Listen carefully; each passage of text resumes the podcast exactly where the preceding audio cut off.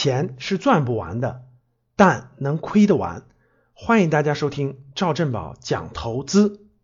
因为格局呢成立于二零一二年，到今天呢已经有七年的时间了。那格局有一批老学员呢，其实已经在五年以上了啊，一三年、一四年的老学员，可以说已经五年了。最近呢，就有一些老学员，我经常可以通过微信啊交流到说，哎呀，老师，你看某某公司，我记得四年、五年以前，当时才三十多块钱，现在都变成九十了啊，真的是三倍呀！你看某某公司当年才十几块钱，现在都四十块钱左右了，哇，真的是好多倍了。当年的很多公司对吧，都很便宜，哇，经过这些四五年的时间，已经真的是感觉像天壤之别。刮目相看，好后悔当时自己没有买呀，或者自己没有稍微多买一点啊。这是很多我们五年以上的老学员的反馈。其实呢，我反复讲过，当时给学员讲课时候也说，第一个，投资其实最核心的是对时间的理解，这点说起来容易，其实真正理解有难度的。什么叫对时间的理解呢？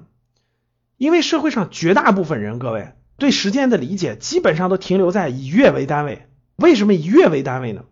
因为大多数人发工资都是按月发的，都是月薪，都是月薪。所以呢，大多数人看问题都是我这个月能做什么啊？看的目标就是我这个月有什么样的目标，我这个月能达到什么多少？最多最多看到两到三个月。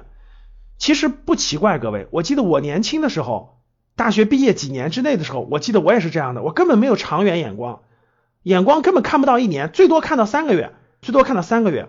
如果你能遇上比较好的领导，就比较好的领导，他能给你指引，他能给你做好年度规划，我觉得你可以看到年为单位。我印象我在刚工作前五年内，我的眼光最多可以看到三个月，三个月可以发生天翻地覆的变化，根本就没有超过三个月的目标或者超过三个月的规划。所以呢，这是很大的差别。所以为什么这个巴菲特的合伙人对吧，芒格也说过一句话，说四十岁以内没有价值投资啊。其实他说的最根本的还是。人需要经历过一些历练、一些年龄，对吧？一些时间，他才会对时间有正确的理解。所以，对时间的理解，其实决定了我们这种投资是否能走通，能走得长远。第二个呢，就是好公司其实并不难找，大家发现没？我们在生活当中就能接触到。可以说，好公司并不难发现，难的是什么？难的是啊，你是否把你当做股东、当做合伙人去看待一家公司？啊这确实是最难的。所以说，各位，其实价值投资并不难啊，投资其实并不难，关键是我们对时间的理解，如何看待我们的选择，这才是真正难的。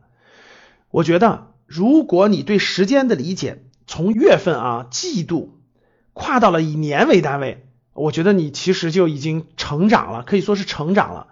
如果你看问题还可以以三年五年去看待问题，那我觉得你真的是一个很成熟的投资人了。如果你看问题可以用十年、二十年去看待问题，那我觉得你就会成为一个很优秀的，在某一个领域当中很优秀、很优秀的人物了，可以说是专家或者企业家或者一个人物了。好的，祝大家对时间的理解都进步。当你看到我所看到的世界，你将重新认识整个世界。